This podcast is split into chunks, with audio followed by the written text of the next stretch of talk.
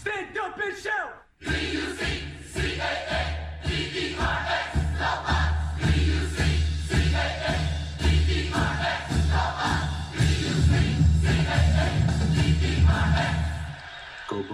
Hallo, liebe Freunde, und willkommen zurück beim Crewcast am Victory Tuesday. Ich bin's, der Carsten, und bei mir ist heute der Felix. Hallo, Felix. Hi Carsten. Ja, wunderbar, jetzt schon angesprochen. Victory Tuesday. Äh, einen Tag später, als wir eigentlich geplant hatten, nehmen wir heute unseren Podcast auf. Aber ich glaube, das Spiel am Wochenende hat auch eine Menge zu bieten gehabt, dass man sich auch noch zwei Tage später darüber freuen kann. Wir haben gewonnen. Und zwar bei den Green Bay Packers mit 34 zu 20.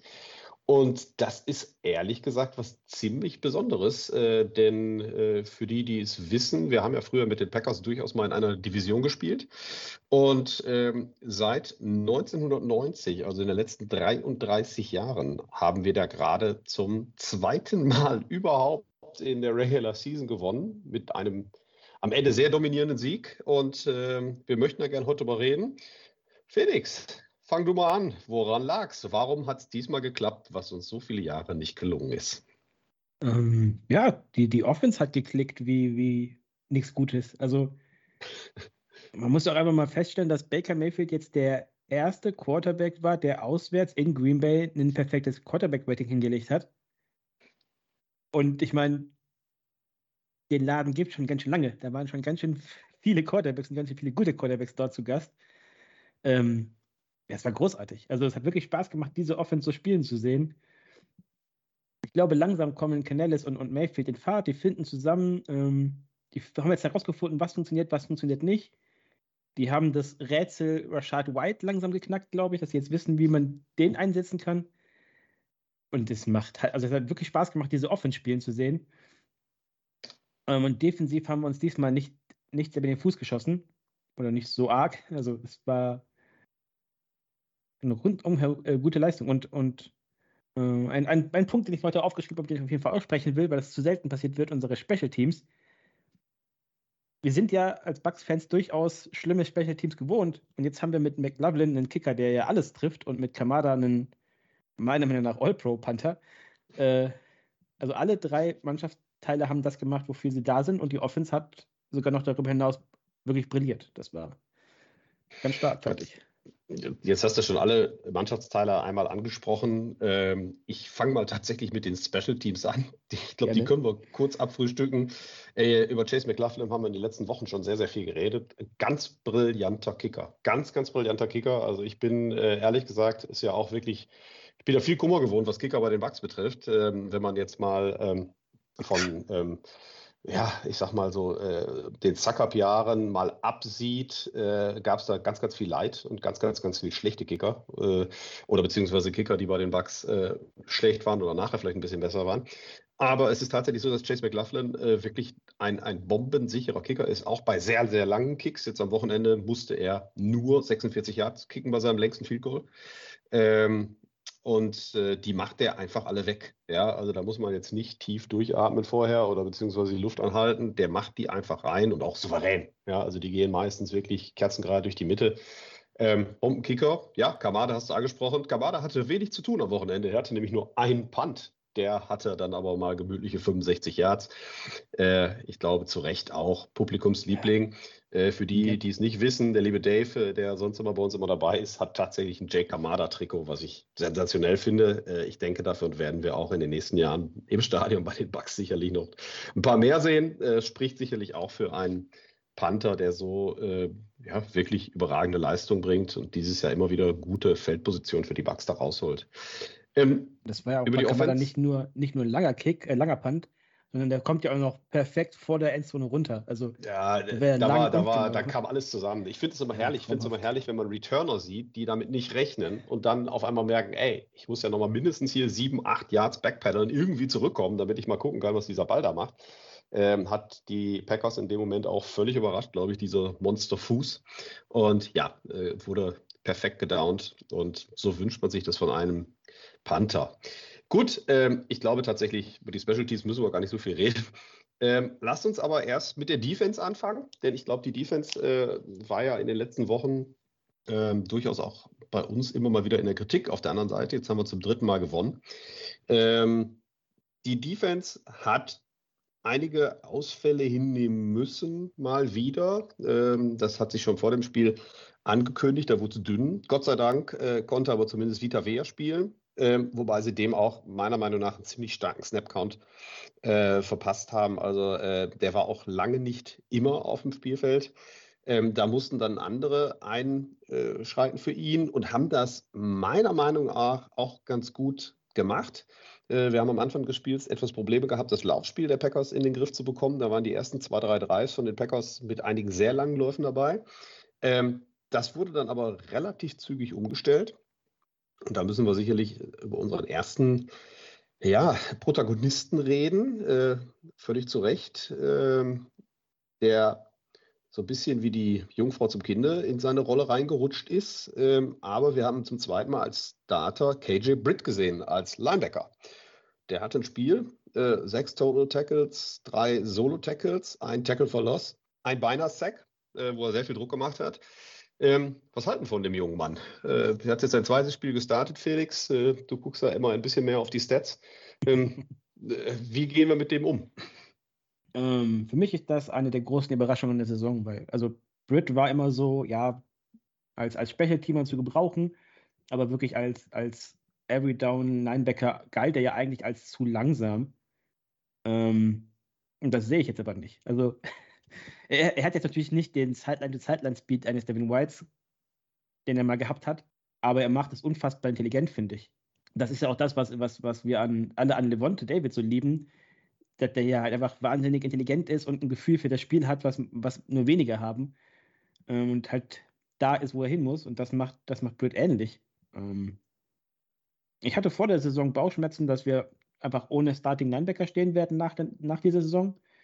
Stand jetzt hätte ich keinerlei Sorgen damit, dass KJ Britt für uns nächstes Jahr startet. Und das ähm, hätte ich nicht erwartet.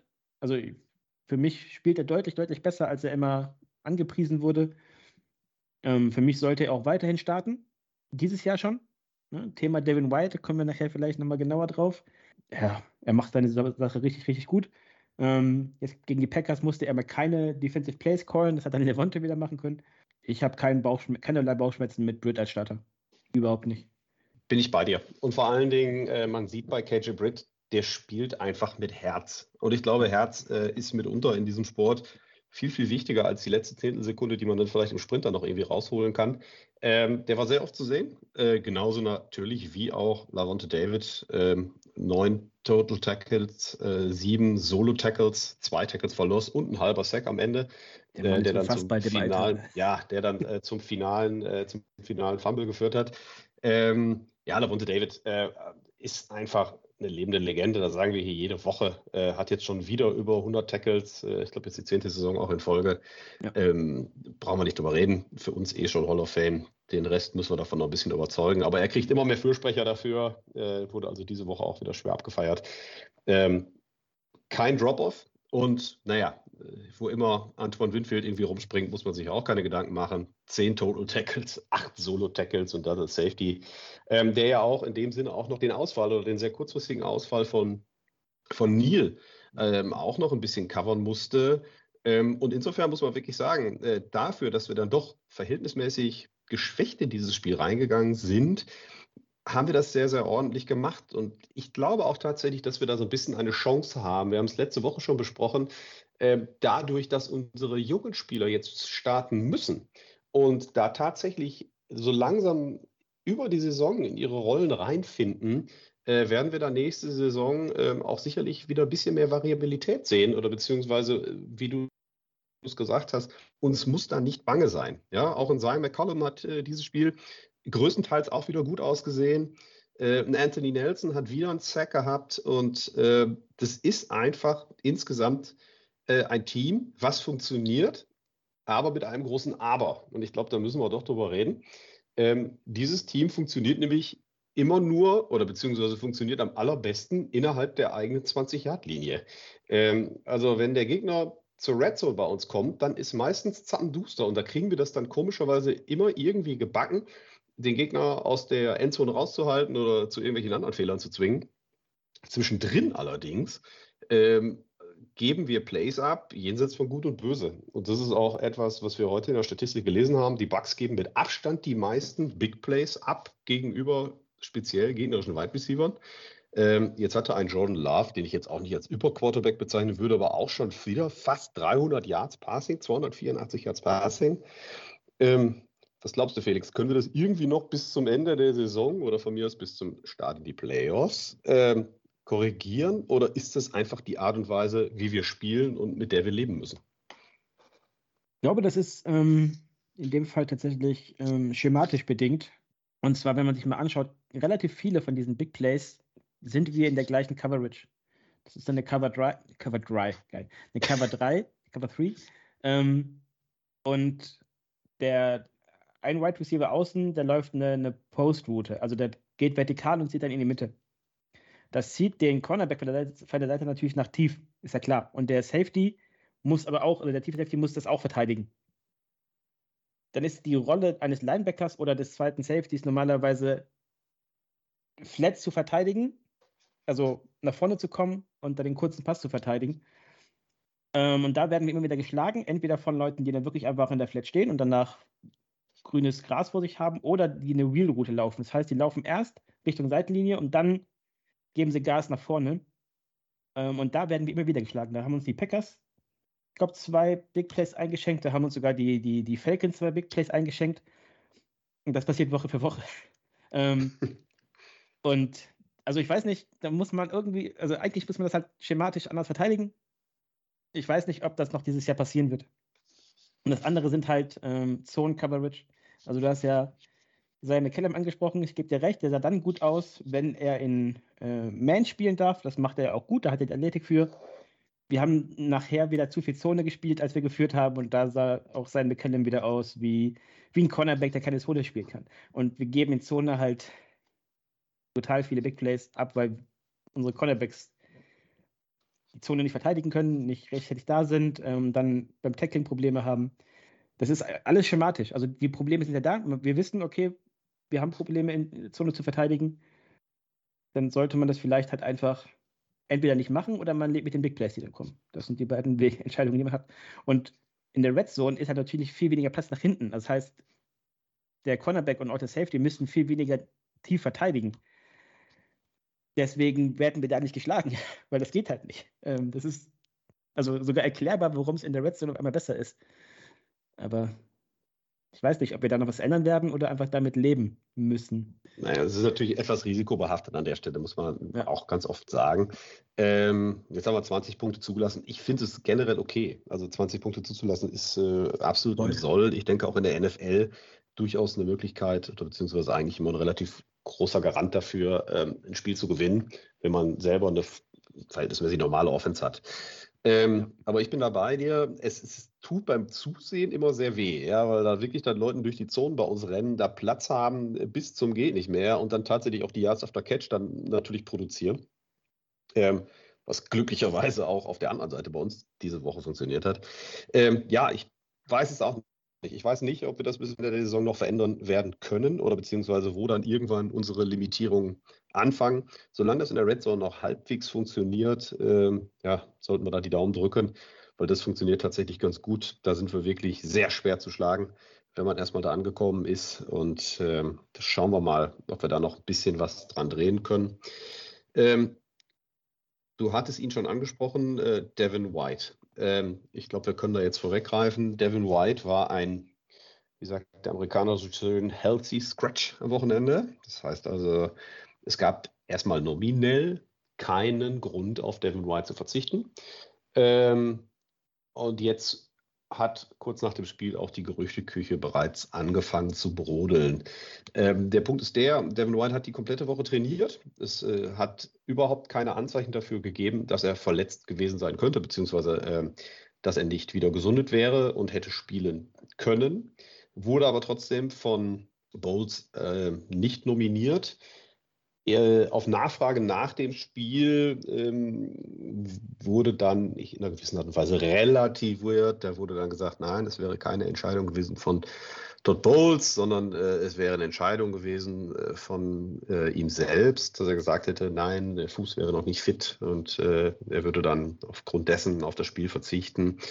Ähm, jetzt sickern aber so langsam die Gerüchte durch und die Gerüchte sagen eigentlich eher, äh, dass er durchaus hätte spielen können, dass mhm. äh, es ihm aber missfallen hat, dass er nicht der klare Starter hätte sein sollen, dass er sozusagen sich die Snaps hätte teilen sollen mit KJ Britt, von dem wir vorhin geredet haben und dann erst äh, äh, den, ich sag mal, die Verletzungskarte gezogen hat und sich selbst aus dem Spiel rausgenommen hat. Das ist natürlich, sollte sich das Ganze bewahrheiten, ein absolutes No-Go. Und meiner Meinung nach auch ein Ausschusskriterium, äh, wenn das wirklich der Grund gewesen sein sollte. Also so sehr ich da Todd Bowles schätze, dass er versucht, ihm da noch eine Brücke zu bauen oder ihn da zu verteidigen, ähm, ist es für mich ganz, ganz klares No-Go und auch eine ganz klare Ansage, dass wir Devin White eigentlich in dieser Saison oder auch nach der Saison nie wieder im, Tri äh, im Trikot der Tampa Bay Buccaneers sehen sollten und wahrscheinlich auch sehen werden.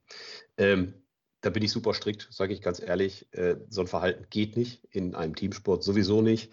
Ähm, und ähm, wir haben ja schon oft genug oder vor der Saison seine Verhaltensweisen kritisiert, gerade was das Spiel mit den Social Media Sachen betraf, wo er unbedingt sehr, sehr viel Geld von uns haben wollte und da in einer gewissen Art und Weise auch schon mit einem Holdout gedroht hat. Äh, jetzt hat er heute wieder bei Instagram irgendeinen, ich sage es mal ganz vorsichtig, diffusen Schwachsinn äh, verbreitet, äh, der mindestens genauso unleserlich ist wie sämtliche Tweets von Antonio Braun.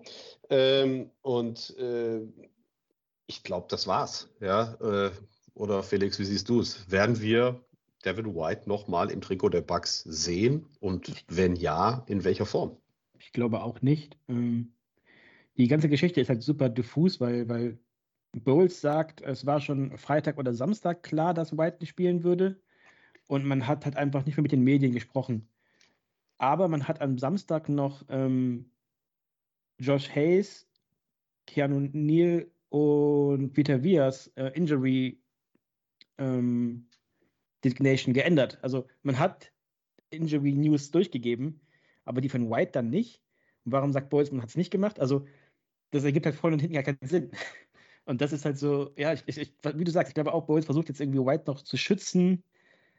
Aber das, das, das Ding ist halt. Was der, Ehren, was der Ehrenwert ist, muss man sehr ja. auch sagen. Ja, also, also anstelle von Todd Bowles da bitte. Ich glaube, auch, äh, ne? ich glaube auch, dass Bowles einfach White immer noch mag. Ähm, hat er nie einen Hehl draus gemacht. Aber ich glaube halt, das ist, das ist halt durch. Ähm, man, man steht jetzt 3-0 ohne White. Vielleicht auch ein bisschen ein Zeichen. Ähm, und ich glaube, wenn man, ihn jetzt dann nächste Woche wieder als Starter bringt, dann, dann zerschießt man sich halt irgendwie auch so ein bisschen den Lockerroom. Also du, du, bist, du bist der Captain, also du bist ein, ein Captain deines Teams. Du bist eigentlich jemand, der das Team mit anführen will und spielst dann nicht, weil die ganze Woche trainiert hast und auf einmal tut dir was weh. Also irgendwie ist das halt mega komisch. Ähm, ich glaube, das ist wirklich durch. Den sehen wir nicht mehr. Den sollten wir eigentlich auch fast auf, vielleicht auf IA setzen, wenn er angeblich verletzt ist. Ich, ich verstehe es nicht. Ich glaube aber, den sehen wir nicht mehr. Ja, ich hatte das gleiche über Twitter vorgeschlagen. Also ich habe auch gesagt, äh, setzen auf IR, dann kann da jeder irgendwie noch sein Gesicht behalten und dann gibt es am Ende des Tages eine goldene Uhr, eine Tom Brady Autogrammkarte, einen freundlichen Händedruck und das war's dann. Ähm, schade, muss ich ganz ehrlich sagen. Schade, weil wir hatten uns ja eigentlich von ihm viel versprochen. Mhm. Äh, wir hatten uns am Anfang der Saison von ihm ja auch noch viel versprochen, als er tatsächlich noch sehr äh, aktiv war oder beziehungsweise so ein bisschen ja, Man on a Mission gewesen ist äh, und auch die ersten Spiele so gespielt hat. Aber die Fehler, die danach äh, zum Tragen gekommen sind, die waren einfach oder sind bislang völlig inakzeptabel. Wir hatten über fehlendes Spielverständnis geredet. Wir hatten über immer die gleichen Böcke geredet, die er geschossen hat. Immer auf der Suche nach dem Big Play und dabei die äh, fundamentalen Techniken oder Strategien vergessen. Geht leider nicht. Mir tut's leid. Äh, ich glaube, er schadet sich in erster Linie selbst oder hat sich in erster Linie selber geschadet. Also sein Wunsch äh, als nächstes zu unterschreiben, bei wem auch immer. Da kann ich jetzt schon sagen, Viel Spaß dabei. Definitiv nicht bei den Bucks und auch bei keinem anderen Team. Ähm, mir kommen da solche Spieler so in den Sinn, so wie Quan Alexander oder Barrett Root oder solche Leute, äh, die dann einfach, ja, dann irgendwann äh, diese Leistung nicht bringen und dann auch sehr, sehr schnell in der NFL durch sind. Ja, die halten sich dann meistens noch mehrere Jahre, weil die äh, physischen ähm, Gegebenheiten und Möglichkeiten, die sind ja durchaus gegeben. Aber da wird es in den nächsten Jahren definitiv auf so ein paar Prove-It-Deals hinauslaufen. Vielleicht schafft er es ja, zu seiner Form zurückzufinden. Wäre auch wünschenswert. Also ich würde es ihm persönlich wünschen. War, hatte ja doch einen relativ großen Anteil auch in unserem Super Bowl-Sieg. Bei uns wird es nichts mehr. Und ganz ernsthaft, wenn die Nummer, so wie wir sie gerade beschrieben haben, am Wochenende sich wirklich als wahr herausstellt und jetzt hauen auch solche Leute wie Richard Sherman äh, so in solche Kerben rein, der auch noch ganz gute Verbindung zum Tampa Bay Buccaneers Lockerroom hat ähm, das spricht sich auch in der Liga rum. Ja, äh, da reichen dann drei Anrufe bei Jason Light oder bei Todd Bowles äh, von anderen Teams. Und wenn das dann bestätigt wird, ähm, da werden die Teams auch schön die Finger davon lassen. Also, das werden nicht 100 Millionen. Ich denke, in der nächsten Saison werden es vielleicht mal vier oder fünf, was immer noch viel Geld ist. Hätte ich gerne. Werde ich nicht kriegen, bin ich zu alt, zu langsam und zu schwach für. Ähm, also insofern, Devin White, ich glaube es auch, wir werden ihn nicht mehr wiedersehen. KJ Britt, JJ Russell haben da einen guten Job gemacht. Ähm, auch ein Savokia Dennis kann da sicherlich noch ähm, seine Fußspuren hinterlassen. Und das war es dann auch mit der Defense. Ähm, wie gesagt, zwei Sacks hatten wir, einen Fumble geholt, kurz vor Schluss im vierten Versuch. Da war allerdings die Messer auch schon so ein bisschen gelesen. Ähm, und dann würden wir dann doch mal zu unserer am Wochenende sehr dominanten, sehr überraschenden und äh, ja, sehr interessanten Offense kommen. Was haben wir denn da gesehen? Du hast es schon angesprochen. Baker Mayfield. Baker Mayfield, erster Quarterback, erster Gast-Quarterback, der im Lambeau Field ein perfektes Quarterback-Rating hinlegt. Erster Quarterback, der im Dezember im Lambeau Field ein perfektes Quarterback-Rating hinlegt. Das ist etwas, was noch nicht mal Brett Favre gelungen ist. Brett Favre hatte niemals ein perfektes Quarterback-Rating im Lambeau Field. Dem einzigen, dem es mal gelungen ist, ist tatsächlich Aaron Rodgers und der hat das im Oktober ähm, äh, verstanden gebracht. Ähm, Baker Mayfield 22 von 28, gemütliche 381 Yards, vier Touchdowns und ja, 158,3 Quarterback-Rating. Wobei wir texten, also nebenbei während des Spiels auch noch, äh, so eine kleine WhatsApp-Gruppe. Ähm, Felix wird sich daran erinnern. Ich habe am Anfang des Spiels ganz schön über Baker Mayfield geflucht. Ähm, speziell wegen seines, meiner Meinung nach, immer noch völlig unnötigen Sack-Fumbles äh, innerhalb der eigenen 5-Yard-Linie, nachdem wir die Packers gerade im vierten Versuch gestoppt hatten. Ähm, was hat den Unterschied gemacht, Felix? Warum hat Baker Mayfield auf einmal funktioniert und was war anders als in den Wochen zuvor? Die, die offensichtlichste Antwort ist einfach äh, Chris Godwin.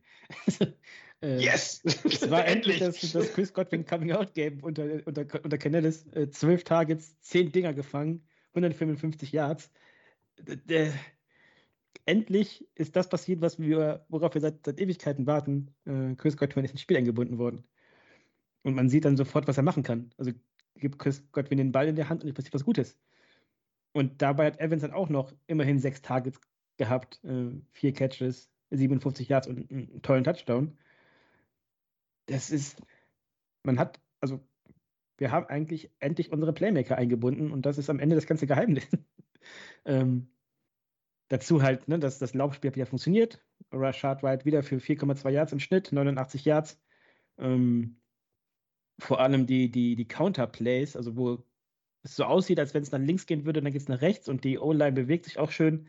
Das machen wir unglaublich gut. Ähm, da gibt es, glaube ich, auf Computer Report war das, äh, auch eine schöne Analyse darüber, wie, wie, wie die gesamte, gesamte O-Line bei Counter richtig schön in Bewegung kommt und das, was man ja von denen gehofft hat, dass die eben in Space Block setzen können, das machen die da super und White spielt das auch super.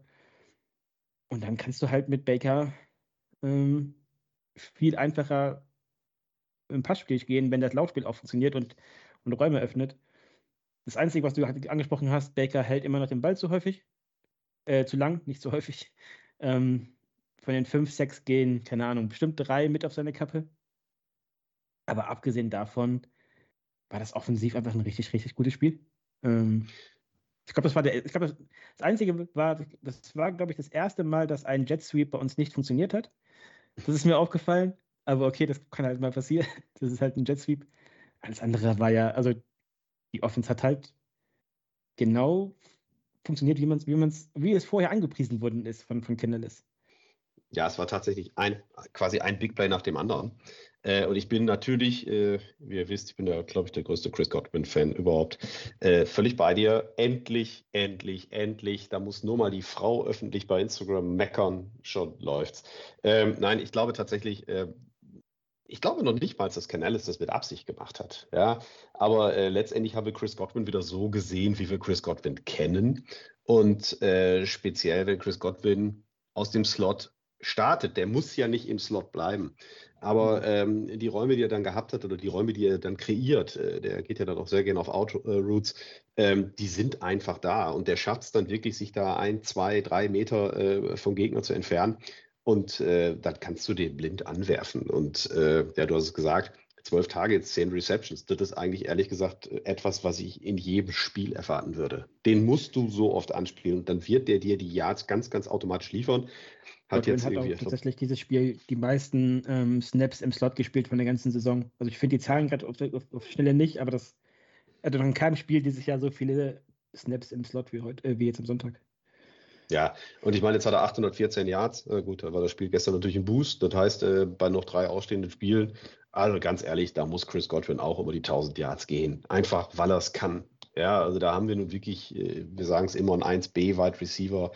Ähm, das ist kein Nummer 2 Wide Receiver und der kann dann so abliefern. Fehlt natürlich dann äh, leider der Touchdown, aber ähm, Schwamm drüber. Das passt einfach.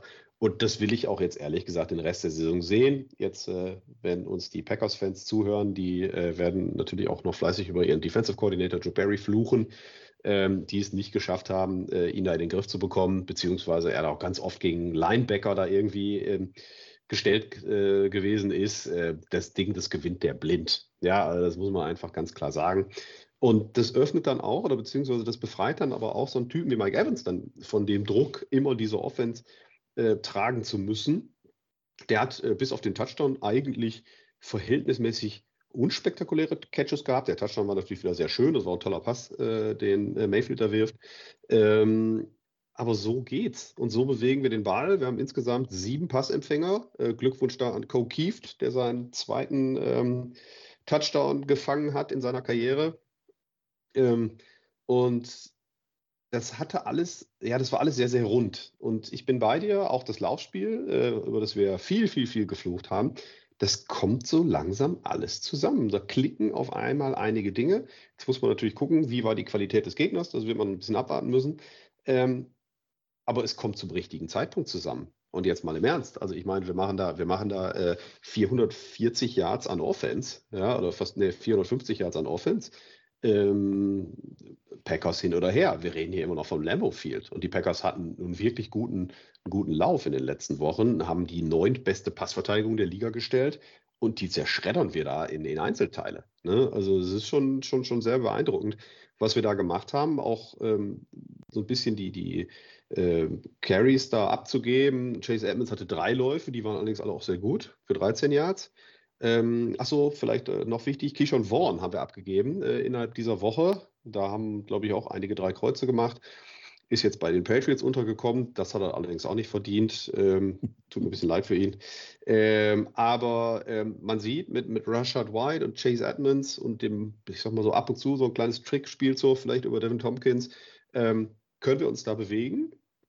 Wen wir meiner Meinung nach noch ein bisschen zu wenig bewegt haben, ich habe es allerdings sehr abgefeiert tatsächlich, ähm, ist Baker. Also äh, Baker Mayfield hatte Anfang des Spiels einen wunderbaren Pass, Play-Action-Fake, äh, Rollout auf die rechte Seite, war also meiner Meinung nach auch völlig geskriptet, das hatte also nichts mit Zufall oder Improvisation zu tun und trifft Chris Godwin völlig frei, der dann auch irgendwie 15, 20 Yards da irgendwie macht.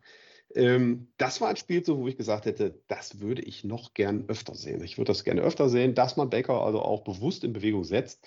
Ähm, er ist halt manchmal in der Pocket, der, ist halt auch echt klein, das siehst du sogar auf dem Spielfeld. Äh, und da wird es auch manchmal in der Pocket, äh, gerade bei unserer Interior O-Line, manchmal auch echt eng. Das hat er allerdings dieses Spiel super gelöst. Unter anderem dann sicherlich in dem Highlight-Play des ganzen Spiels. nämlich äh, als er David Moore gefunden hat. Äh, da habe ich gleich noch einen lustigen äh, Side-Fact zu. Zum 52 Yards Touchdown bei dem Pass, muss ich ganz ehrlich sagen, jedes Mal, wenn ich jetzt auch die Wiederholung sehe, da wird mir Angst und Bange. Ja. Ich weiß auch ehrlich gesagt gar nicht, wie der den gefangen hat, weil der steht da mitten zwischen zwei Leuten. Also das war ein Window, das war so klein. Ja, und dann äh, zündet der auf einmal einen zweiten, dritten, vierten Gang äh, bis zur Ein-Yard-Linie, wo dann meinte, ich mache jetzt hier schon mal die Partystimmung. Also ich glaube, wenn das Ding zurückgekommen wäre äh, wegen Fumble, ich glaube, dann hätte ich Gegenstände geworfen. Das passiert dem guten Mann hoffentlich nur einmal. Hat seinen ersten Touchdown gemacht seit 2020. Äh, den haben wir ja geholt von den Seahawks. Ähm, jetzt müssen wir mal gucken, ob es ein One-Hit-Wonder gewesen ist. Hatte noch einen zweiten Pass für 16 Yards. Ähm, oder ob das jetzt vielleicht auch noch ein dritter Wide Receiver ist, auf den wir uns da irgendwie verlassen können. Und ähm, naja, toller Spiel so, tolles Spiel von Baker. Äh, zu Dave Moore, äh, wie gesagt, äh, kleiner Side-Fact. Ähm, Dave Moore hat einen Rekord gebrochen und zwar von Dave Moore, äh, für die, die sich erinnern können, Anfang der 2000er, äh, ganz, ganz, ganz beliebter und immer noch sehr gefeierter Tight End äh, bei den Buccaneers. Und dessen längster Catch im Trikot der Buccaneers hatte 44 Yards. Den Rekord hat er jetzt leider verloren. Also Dave Moore schlägt Dave Moore jetzt mit 52 Yards zu 44 Yards. Herzlichen Glückwunsch auch dazu. Ähm, also insgesamt denke ich auch ein sehr rundes Spiel. Man muss jetzt gucken, was ist es wert und wie schlecht waren die Packers. Ja, also das ist halt recht schwierig einzuschätzen, muss ich ganz ehrlich sagen. Aber ähm, von der Offense, die wir da am Wochenende gesehen hätten oder gesehen haben, hätte ich tatsächlich gerne nächste Woche mehr. Und äh, das hat richtig Spaß gemacht. Ich bin auch ganz ehrlich, mir ist es relativ egal, wie schlecht die Packers waren. Ähm, die NFL ist halt eine Liga, da kommt, die lebt ganz, ganz viel von, von Momentum und von, von Schwung nutzen und von, und von, von positiver oder negativer Mentalität und sowas. Und wir stehen jetzt einfach, wir haben jetzt einfach drei Spiele Folge gewonnen. Und da ist mir jetzt egal, dass darunter die Panthers, die Falcons und die Packers waren. Wir haben drei Spiele in Folge gewonnen und das im Dezember in meaningful Football Games. So. Ähm, das, das gibt diesem Team, das muss diesem Team einen unfassbaren Push geben und auch Leute wie Baker, die halt einfach unfassbar von der Mentalität leben, denen wird so egal sein, ob das jetzt einfach drei schwache Gegner waren. Die wissen, wir laufen gerade im Dezember heiß und das ist gefährlich für jeden. Ähm, lustigerweise, das, es ist ja klar, dass jetzt Baker immer verglichen wird mit Tom Brady. Es wird Baker, es ist unfair für Baker, aber das ist halt so. Ähm, Mayfield ist statistisch besser als Brady letztes Jahr. Zu diesem Zeitpunkt. Hm. Und bei unserem Super Bowl Run sah ja auch die, die ganze Saison so ein bisschen plätschernd aus und gegen Ende liefen wir heiß. Ne? das, das, stimmt, das da wäre wär ich nämlich. Da wäre ich auch da. noch zu sprechen gekommen. Du hast völlig recht, du hast völlig recht. Äh, ich musste mich auch an 2020 denken, da haben wir wirklich gut, äh, da war es noch ein bisschen krasser vielleicht im Umbruch.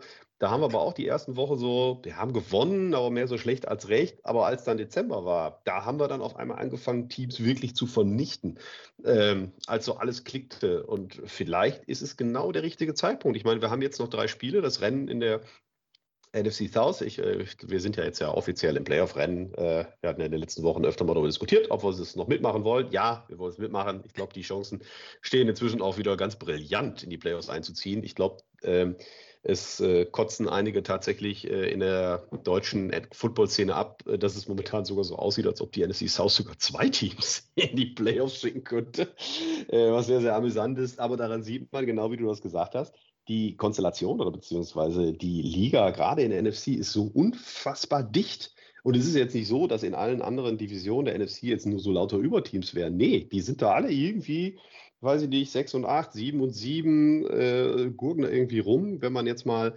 die, die, die äh, 49ers mal als, muss man an der Stelle sagen, einfach momentanes Überteam einfach mal rausnimmt. Ähm, die Eagles haben am Wochenende verloren.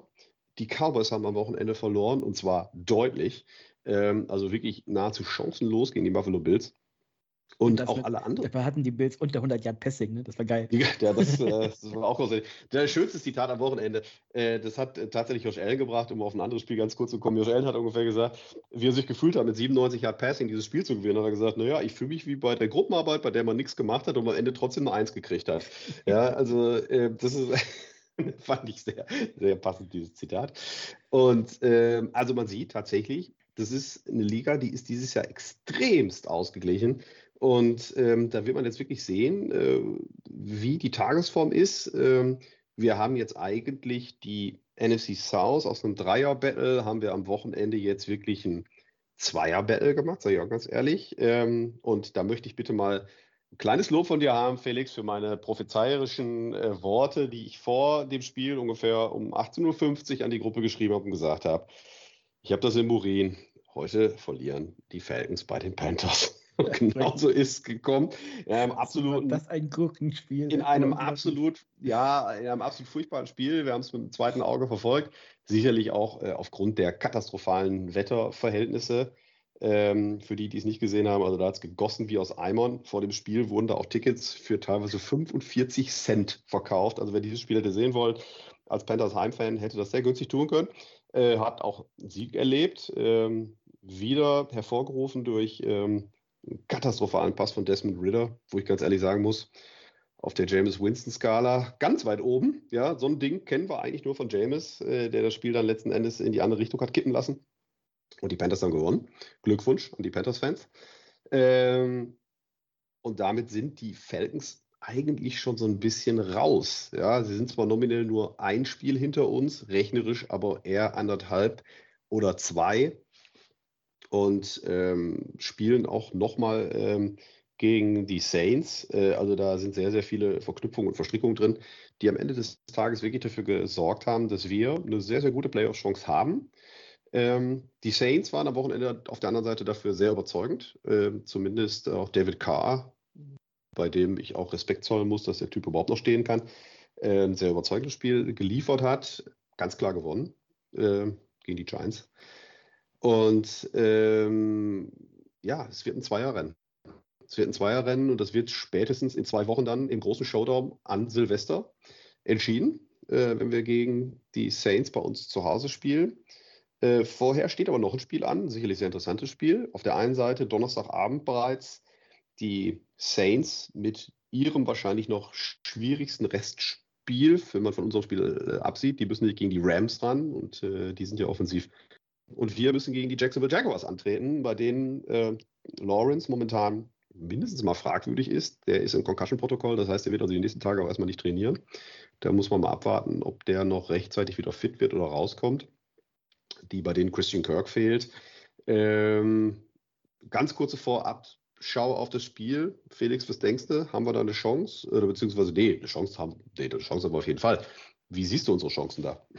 Ich würde so weit gehen, dass wenn äh, Lawrence ausfällt, sehe ich uns als Favoriten, sofern mhm. wir nicht unsere Allergie gegen Backup-Quarterbacks aufkommen lassen.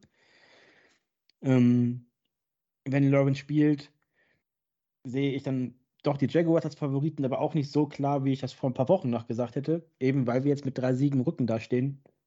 Das wird, glaube ich, ein, also wird, wird ein gutes Spiel, ähm, aber auch tatsächlich, wenn man, wenn man so sämtliche Rechner mal anwirft, gar nicht so entscheidend für unsere Playoff-Chancen. Also selbst die Niederlage würde gar nicht so viel ändern. Das Ding ist halt, wir müssen die Saints schlagen. Das ist das, ist das eigentlich, also das, das ist das Allerwichtigste. Ähm, aber ich glaube halt, man kann die Jaguar schlagen und man kann sie ohne, äh, ohne Lawrence auf jeden Fall schlagen. Und wenn wir dann mit vier Siegen nacheinander im Rücken danach gegen die Saints spielen und am Ende nochmal gegen die äh, die Painters, wie wir jetzt gesagt haben, dass wir sie ab jetzt nennen. Ähm, stellt euch mal vor, wir gehen dann wirklich mit sechs Siegen nacheinander in die Playoffs. Dann will auch niemand nach Tampa kommen. ja, also ich meine, bis dahin, wie gesagt, da fließt noch viel Wasser in den Fluss runter. Ja, ich bin aber ähm, euphorisch gerade. ja, das ist gut, das ist auch absolut gerechtfertigt. Ich denke, wir sollten von Spiel zu Spiel sehen. Und äh, ich würde es persönlich sehr äh, befürworten, beziehungsweise mich sehr freuen, wenn wir gegen die Jacksonville Jaguars unsere aktuelle Erfolgssträhne weiter fortsetzen könnten. Mhm. Weil dann geht es nach Hause. Ja, und ich meine, äh, wir haben jetzt wirklich so ein bisschen auch Roadtrips gehabt und dann geht es für zwei Spiele nochmal nach Hause ähm, innerhalb der Division. Ich, ich bin da völlig bei dir. Ich glaube, wenn wir diesen, diese Euphorie jetzt mitnehmen können und vor allen Dingen, wenn wir diese Euphorie mitnehmen können nach Tampa, jetzt wo es nach Hause geht, äh, und vor allen Dingen es auch mal schaffen, mal äh, die Fanschaft in Tampa Bay, die ja immer ein bisschen fragwürdig ist oder ein bisschen Schönwetterfans sind, ähm, hinter das Team zu bringen, um die da auf dieser Welle vielleicht noch mit reinzulassen, ähm, dann können wir diese Wochenende rüberziehen. Ja, weil du hast es richtig gesagt, das entscheidende Spiel ist es gegen die Saints. Wenn wir gegen die Saints gewinnen, äh, dann sind wir durch. Ja, also dann, dann, da, ich glaube, da hat der Rechner irgendwas von äh, mindestens 99 Prozent ähm, Player-Wahrscheinlichkeit ausgerechnet. Ähm, es ist ein Spiel nächste Woche, äh, gerade mal geguckt, um 4 Uhr. Das heißt also, es ist ein örtliches Spätspiel. Äh, für uns in dem Fall vielleicht mal gar nicht so schlecht. Dann äh, kann man nach der Bescherung dann auch sich langsam zurückziehen und äh, den Abend gemütlich ausklingen lassen äh, mit alkoholischen Getränken und Gegenständen, die man hoffentlich nicht in den Fernseher schmeißen muss.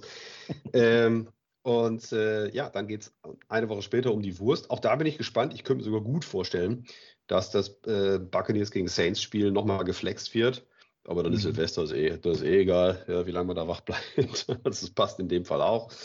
Und am letzten Spieltag geht es dann nochmal nach Carolina. Ähm, ich hoffe zum lockeren Auslaufen tatsächlich. Äh, ich hoffe, bis dahin ist der Drops gelutscht und äh, das Thema durch. Nicht, dass wir da noch irgendwie unter Druck sind. Ähm, ich kann mich daran erinnern, ich 2020 ähm, in unserer Super Bowl-Saison, da haben wir am letzten Spieltag, glaube ich, gegen die Detroit glaube ich, 45 Punkte oder irgendwie sowas eingeschenkt. Ähm, also insofern, äh, vielleicht kann man das in einer gewissen Art und Weise ein bisschen wiederholen. Und ähm, wir sind gespannt. Also ich denke, die Laune rund um die Buccaneers ist gut. Wir sehen das auch an euren äh, Reaktionen. Wir sehen das an euren äh, an, an, an eurer Euphorie, die ihr in den diversen Social-Media-Kanälen ähm, zu, zum Ausdruck bringt.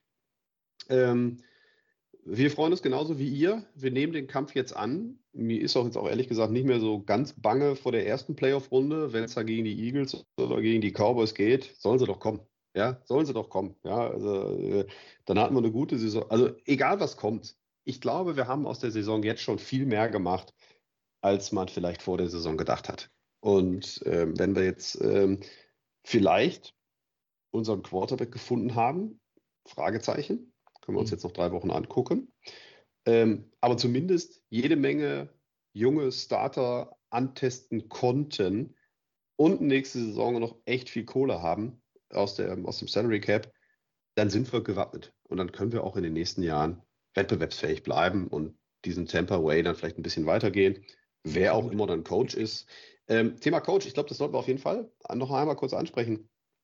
Ähm, A, bin ich mal froh, dass wir es mal in ganzen Spielern geschafft haben, anscheinend die richtige Anzahl an Spielern aufs Spielfeld zu bringen. Also da Hut ab, Todd Bowles, immer schön bis elf gezählt, Respekt. Ähm, was glaubst du, kann dieses Spiel Todd Bowles oder auch Dave Canellis so ein bisschen den Job gerettet haben? Ich glaube, es kann ein Anfang dazu sein. Ähm, also mittlerweile glaube ich immer mehr, dass das Canellis eventuell bleibt. Es käme dann eventuell auf den neuen Headcoach an, sollte es Bowles bleiben oder halt eben jemanden, der keinen eigenen Mann installieren will, dann sollte Canellis, glaube ich, bleiben. Für Bowles hängt immer noch ganz viel daran, wie die nächsten Spiele werden und dann auch vielleicht in die Playoffs werden. Ähm, also angeblich wollen ja die, die Glazers Fortschritt sehen. Wenn wir jetzt wieder mit 8 zu 9, ist es 8 zu 9? Ja, die Division gewinnen sollten und in den Playoffs sofort untergehen, glaube ich, wäre das nichts. Dann würde Bulls gehen. Ähm, wir stehen jetzt 7-7 angenommen, wir gewinnen jetzt halt zwei der letzten drei Spiele, dann ist es 9 zu 8. Wenn wir dann in den Playoffs ausfliegen sollten, glaube ich auch, dass es am Ende für Bulls nicht reicht. Wenn wir jetzt wirklich 10-7 gehen sollten oder einen Playoff-Sieg holen sollten, dann glaube ich, bleibt er. Also es, ich glaube, es hängt auch so ganz viel davon ab, wie die nächsten Spiele werden. Ähm, aber ich glaube, er hat so ein bisschen das Feuer unter seinem Stuhl eingedämmt. Jetzt auch drei Siege in Folge, wie gesagt. Das ist immer ein gutes Resümee. Es wird, glaube ich, noch auf die letzten Spiele ankommen. Ich glaube, auch die Glazers wissen noch nicht, was sie machen sollen. Ja, ich, ich bin da prinzipiell bei dir. Ich glaube aber sogar, dass er bei 9-8 bleiben würde. Ähm, was man sieht, ist tatsächlich nach dem Spiel, oder beziehungsweise wenn man die Videos aus dem Lockerroom sieht, das Team ist großer Fan von Todd Bowles. Die ja. sind voll bei Todd Bowles. Der ist da mittendrin, der ist da wirklich, du siehst das, der, die Spieler, die lieben den heiß und innig. Ähm, und ich bin auch bei dir, wenn wir diesen Fortschritt sehen und sehen, dass wir mit Canales und Baker Spiele gewinnen können, dann glaube ich, dann ist es schon ein mächtiges Pfund. Ja, und dann ist es, wie gesagt, mehr, als wir uns eigentlich vor der Saison hätten erhoffen können. Ich meine, wir sind da normalerweise von allen Experten irgendwo bei vier Siegen äh, irgendwo äh, ja, rumgekrebst. Ja, ähm, von Top 5 Pick ähm, äh, bis Top 10 Pick war da alles dabei. Da stehen wir momentan nicht deutlich besser. Ähm, ich glaube auch nicht, dass die Erwartungshaltung an, an Bowles die gleiche gewesen ist vor der letzten Saison. Dafür hatten wir da einfach noch ein etwas anderes Personal. Ja, also namentlich erstmal im Quarterback-Bereich. Mhm. Ähm, lassen wir uns mal überraschen. Ähm, ändern können wir es eh nicht. Also lassen wir uns mal einfach äh, schauen, wie es da weitergeht. Ich würde aber noch eine letzte Frage anschließen. Ich habe heute eine schöne Umfrage gesehen, irgendwo auf Twitter. Ähm, wir haben vier große Free Agents mhm. nach der Saison. Äh, Mayfield, Winfield, Lavonte David, Mike Evans. In welcher Reihenfolge würdest du die Vertragsverhandlungen mit diesen vier Jungs angehen? Ich glaube, über, über äh, White brauchen wir nicht mehr reden und Tristan Wirth hat immer noch die Fifth-Year-Option. Wenn wir diese Offseason schon verlängern können, Gott, super, mache ich sofort. Ja. Aber der ist, jetzt, der ist jetzt nicht dringend. Äh, da werden wir für den, wenn wir nächstes Jahr unendlich viel Geld brauchen. Aber Mayfield, David, Evans, Winfield. Vorweg, ich, glaub, ich, ich, glaube, wir werden Worth tatsächlich jetzt schon verlängern, aber so, dass wir jetzt in kommendem Jahr weniger Cap zahlen, als wir mit der Fifth Year Option zahlen würden. Ja, das glaube ich auch. Mhm. Ähm, ja, aber die Frage bin ich natürlich auch gestolpert, habe auch drüber nachgedacht und es tut mir fast weh, glaube ich, das beantworten zu müssen. Ähm, du wirst genauso antworten wie ich, aber ich glaube dass, gar nicht, dass dir das wehtun wird. Ich glaube, ich weiß, worauf du hinaus willst, aber äh, nee, nee, das, das, hat schon was. Mhm. Bin ich mal gespannt. Äh, also äh, Priorität 1 habe ich, würde ich tatsächlich ähm, Winfield sagen. Ja. Einfach weil äh, das ist eine One-Man-Wrecking-Crew da hinten. Das ist atemberaubend, was der spielt. Und eben auch für die Zukunft noch ganz, ganz wichtig. Auf Position 2 äh, Mike Evans. Mhm nur ganz, knapp dahinter. Äh, der, der ist einfach, der ist einfach eine Granate. Der ist eine Legende. Ich möchte den nicht in einem anderen Trikot sehen als in unseren. Der soll hier bleiben, bis er auseinanderfällt, gefühlt. Und dann fünf Jahre später noch die goldene Jacke anziehen und das war's. Ähm, und dann kommt die Entscheidung, die mir ganz persönlich ein bisschen wehtut, weil mein absoluter Lieblingsspieler ist Levante David. Aber mit Blick auch auf die Zukunft würde ich jetzt tatsächlich Stand jetzt sagen, dass Baker Mayfield der wichtigere ist. Ähm, auch wenn ich ja immer gesagt habe, dass wir die, die Rookie-Quarterbacks im Draft nicht aus der Acht lassen sollen. Ich glaube, das sollten wir auch nicht, selbst wenn wir Baker Mayfield ver ver äh, ver verlängern, weil es ist nie schlecht, zwei gute Quarterbacks zu haben vielleicht. Ähm, und Levante ist halt mittlerweile 33. Ich glaube, wir werden mit ihm auch nochmal verlängern für ein Jahr aber die Wichtigkeit ist bei den anderen Positionen, glaube ich, höher. Auch wenn mir das wehtut, das zu sagen. Ist äh, lustig, dass du das sagst. Ich habe exakt in der gleichen Reihenfolge wie du das Ganze bewertet. Ich habe gesagt, äh, Winfield ist für mich der vielleicht beste Spieler in der NFL auf seiner Position. Also inzwischen absolute Granate der Typ. Ja, über Mike Evans brauchen wir nichts zu verlieren. Ich glaube auch, man wird einen Weg finden. Man wird irgendeinen Weg finden, ihn zu halten. Wir werden ja sehr viel Geld sicherlich auch freimachen äh, können. Dadurch, dass wir halt White auch nicht verlängern müssen, äh, kann man das dann immer in ihn stecken. Mayfield ist einfach jemand, der für uns ein, ein, ein ja, Positional Need abdeckt. Wir brauchen halt einen Quarterback. Ne? Und äh, mhm. bei David, ich mache mir um David keine Gedanken, weil ich bei David einfach weiß, man wird einen Weg mit Lavonte David finden. Ja, und wenn der Weg heißt, keine Ahnung, 5, 6 Millionen plus ein paar Incentives äh, oder ein paar Void-Tiere etc., äh, das ist immer unter einen Cap Space zu bringen. Also ich würde es genauso sehen wie du in der Reihenfolge. Und ich hoffe, das Front Office sieht es genauso. Ähm, dann haben wir eine schöne Zeit vor uns auf jeden Fall im nächsten Jahr oder auch in der nächsten Offseason, wenn das alles klappt. Super. Wir schon über, über Geschichten von Twitter reden. Ich habe noch eine Sache zum Schmunzeln vielleicht. Äh, ich habe irgendwo gelesen, ich glaube, äh, Adrian, Adrian Frank hat geschrieben, dass ähm, für ihn jetzt Baker Mayfield dann doch relativ klar der beste Quarterback der NFC South ist. Ähm, aber er hat wirklich geschrieben, jetzt ist es so. Und darunter gab es ultra viele Kommentare, die gesagt haben, ja, das ist ja klar, das war von Anfang an so, das ist ja vollkommen logisch. Ähm, ich habe noch, wie du eben gesagt hast, im Ohr, wie alle gesagt haben, dass, dass wir, keine Ahnung, Top 5 Pick haben werden und dass Baker kein Starting Quarterback der Liga ist. Ähm, und jetzt sagen aber alle, ja, es wäre von Anfang an klar, dass er der Beste der NFC South ist. Äh, ich finde immer so diese, dieser Wandel in der Zeit super witzig. Hm, ich, ich musste lachen darüber, dass, dass, dass ich gelesen habe, wie viele Leute auf einmal sagen, ja, er war ja schon immer besser als, als K und als Ritter. Und es gab vor der Saison so viele Ratings, die, äh, wo, wo, wo Baker sogar schlechter als Ritter eingestuft war. Ja, Zeit hat sich geändert. Ja, letzte Side Note an der Stelle: Baker Mayfield, diese Saison, Quarterback Rating, ich glaube 94,7. Und damit steht er vor Patrick Mahomes, vor, ich glaube sogar Josh Allen, äh, vor Leuten äh, wie Jalen Hurts. Ja, also insofern, es ist ein Luxusproblem und wir sind immer noch in Jahr 1. Äh, lass uns doch mal schauen, was dann in Jahr 2 oder 3 geht. Ähm, ja, wir beenden ähm, dann den Podcast mit unserer neuen Tradition. Äh, wir küren an der Stelle den Hero of the Day, den Spieler des Spiels. Ähm, Felix, dein Spieler des Spiels? Baker Mayfield. Ähm, es gibt ein paar Namen, die man nennen kann. Keine Ahnung, Rashad White hat es gut gemacht, Godwin äh, richtig stark. In der Defense kann man auch Winfield David nennen. Aber Baker Mayfield, wer 158,3 Quarterback-Rating in Lambo im Dezember hat, fertig. Ja, ich, ich, glaube, damit hast du den entscheidenden Stat gesagt. Äh, da kommen wir nicht drum rum. Ich denke auch, der wird diese Woche FedEx Air Player of the Week, der wird diese Woche garantiert auch NFC South Offensive Player of the Week werden und das völlig zu Recht.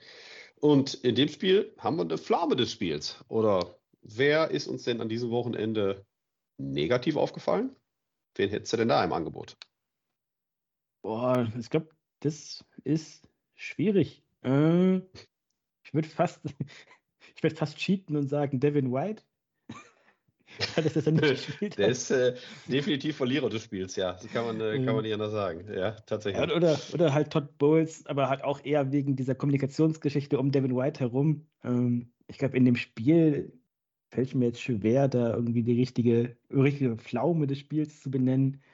Der Pass war da nicht so stark aus, wie der hätte tun können. Wir haben defensiv ein bisschen zu viele Big Plays zugelassen. Aber eine wirkliche Pflaume des Spiels ist für mich die Kommunikationsgeschichte um Devin White und Todd Bowles herum. So. Vielleicht ein bisschen gecheatet, aber. Nö, das finde ich auch nicht gecheatet. Das ist absolut, ähm, absolut gerechtfertigt. Ähm, ich glaube, ich bin auch bei dir. Es ist sehr, sehr schwierig, da an der Stelle das an einem Spieler festzuhalten, äh, wer jetzt wirklich äh, einen gebrauchten Tag hatte an dem Moment. Ich persönlich bin momentan so ein bisschen ja, kritisch tatsächlich mit unserer Interior O-Line, aber auch da, wie gesagt, da sitzen ganz viele junge Leute, die das Spiel gerade erstmal richtig lernen. Ähm, da passiert mir aber zu viel Druck, da geht sehr, sehr viel durch auf Baker in der Mitte. Ähm, aber ich bin bei dir, ich glaube, da sollte man jetzt keinen außen, äh, beziehungsweise keinen absondern und sagen, der ist es gewesen. Das war diese Woche wirklich nicht schlimm. Insofern kriegen die Bugs von uns mal einen Freifahrtschein für diese Woche und hoffen, dass es auch bis zum Ende der Saison so bleibt. Prima. Damit beenden wir den Pewter. Damit beenden wir den Crewcast für heute. Es wird natürlich wieder ein Preview geben äh, Ende der Woche. Ich denke, da wird der Tobi wieder dabei sein. Äh, die Jungs sind doch deutlich viel besser vorbereitet äh, auf die Gegner, als ich es normalerweise bin. Äh, ich wünsche euch noch eine tolle Woche. Folgt uns auf Media-Kanälen, äh, bei Twitter, gerne auch bei Facebook, da gibt es den ähm, Buccaneers Deutschland Locker Room irgendwo. Gerne auch bei Instagram. Wir haben diese Woche tatsächlich mal ein relativ großes Gewinnspiel draußen, so auf diversen Channels. Äh, macht da gerne mit, äh, tippt den Score gegen ähm, die Jaguars und äh, ja, da gibt es ein, zwei kleine Pakete zu gewinnen. Wer Lust hat, einfach gerne mitmachen und empfehlt uns weiter und wir verabschieden uns mit einem kräftigen Go Bucks! Go Bucks.